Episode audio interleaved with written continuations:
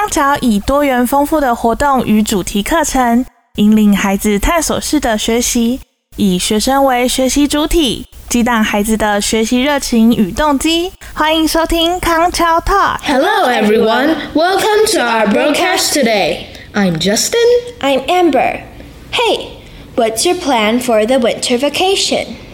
I will have some winter camps, including drama and programming. Wow, a drama winter camp? It sounds so fun. What about you? There are lots of fun winter camps in KangChiao. I'm thinking of joining a swimming camp because I like to exercise. That's a good choice. You can not only stay healthy but meet new friends. By the way, do you want to visit my place before Chinese New Year? I always have a basketball game with my friends in my neighborhood. Sure, but to be honest, I am poor at basketball. Can you teach me? No problem. You can also teach me programming after you learn it from the winter camp.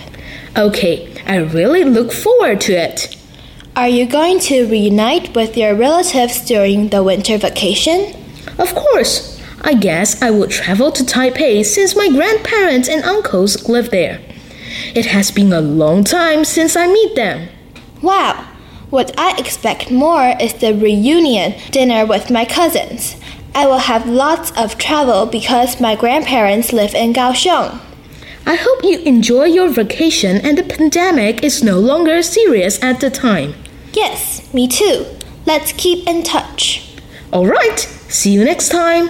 以上单元由康桥国际学校赞助播出， 培育具国际竞争力的社会精英，许孩子一个美丽的未来。